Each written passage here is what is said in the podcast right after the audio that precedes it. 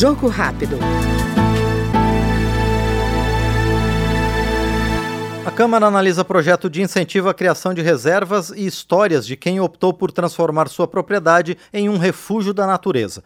Segundo a relatora da proposta, a deputada Camila Jara, do PT de Mato Grosso do Sul, a iniciativa corrige lacunas na legislação e estimula a criação de reservas particulares de patrimônio natural, conhecidas como RPPN para incentivar para que mais proprietários convertam parte das suas propriedades em RPPNs. Ele corrige também, e corrigindo essa natureza jurídica, a gente já consegue então captar novos recursos. Por exemplo, hoje em dia, um proprietário de RPPN, por não ser uma unidade de preservação e conservação, não consegue captar recursos de venda de crédito de carbono. Agora, corrigindo isso, a gente vai conseguir trazer esse incentivo fiscal. Acabamos de acompanhar agora no Jogo Rápido a deputada Camila Jara, do PT de Mato Grosso do Sul. Sul. Eu sou Márcio Aquilissardi, obrigado por sua audiência.